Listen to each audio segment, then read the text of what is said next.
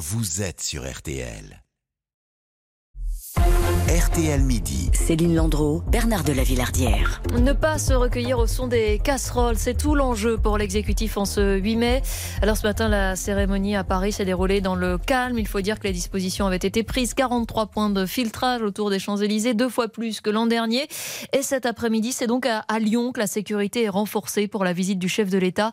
Pour en parler avec nous, Maxime Lévy, spécialiste police-justice. Bonjour. Bonjour. Et Thomas Després que l'on retrouve en, en direct de Lyon. Rebonjour Thomas. Rebonjour.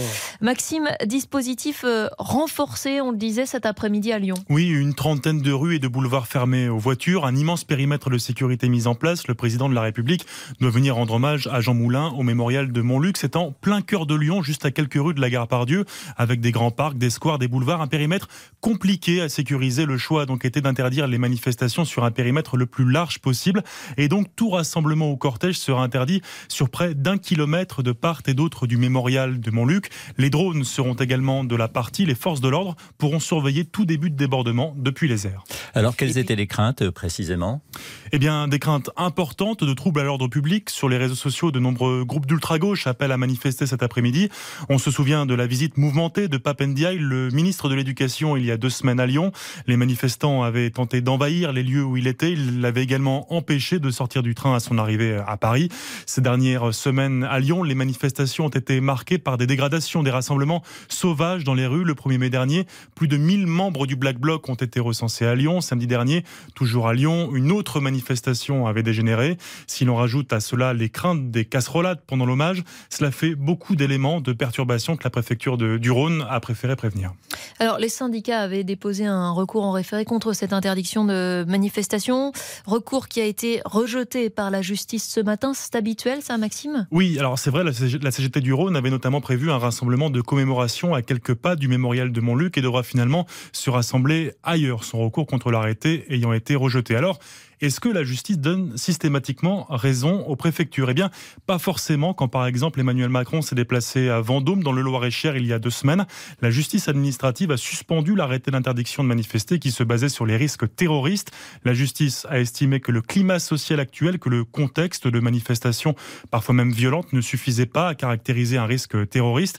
Un large périmètre euh, d'interdiction de manifester n'était donc pas justifié aux yeux de la justice. Thomas Després, vous êtes à Lyon. On s'est habitué depuis plusieurs déplacements présidentiels à voir ces images de casserolade. Aujourd'hui, c'était impensable. Il ne fallait pas abîmer euh, la symbolique? Voilà, c'est exactement ça. D'autant qu'on sait qu'Emmanuel Macron est très attaché à, son image, hein, que dans ce genre de cérémonie, tout est répété, chaque plan, chaque morceau de musique. On verra par exemple cet après-midi le président euh, visiter les toutes petites cellules de, Marc Bloch, de, Jean Moulin. Il y aura aussi un dépôt de, Gerbe, la Marseillaise, le, chant des partisans. Euh, donc avec des images fortes au niveau de la communication et donc la volonté en fait de ne pas se retrouver écrasé par des, par des bruits de casserole ou, des images de fumigène. Pour l'instant, c'est calme autour de vous, Thomas?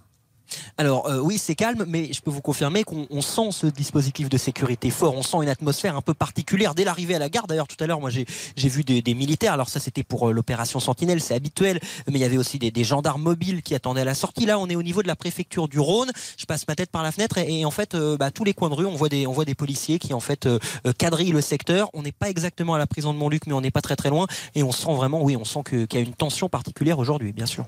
À, plus long terme, Thomas, comment voit-on ça du côté du gouvernement? On espère que les manifestants vont se lasser rapidement même si pour l'instant on a plutôt l'impression d'un jour sans fin en fait. Parce que oui il y a les déplacements d'Emmanuel Macron mais il faut imaginer qu'en fait tous les ministres sont concernés. Ce week-end par exemple Gérald Darmanin devait inaugurer un, centre-ville dans le nord de la France c'est sa région.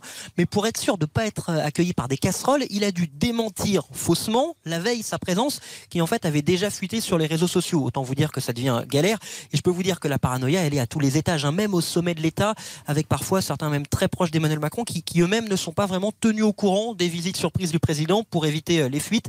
Et tant pis euh, si ça génère un peu de stress et de préoccupation. Et vous pouvez réagir à tout ceci euh, dans les auditeurs en la parole. C'est dans moins d'un quart d'heure maintenant au 32-10. Dans un instant, laissez-vous tenter midi, Isabelle Morelli-Bosque. On va revenir sur cette fameuse série sur bébé et sur France Télé.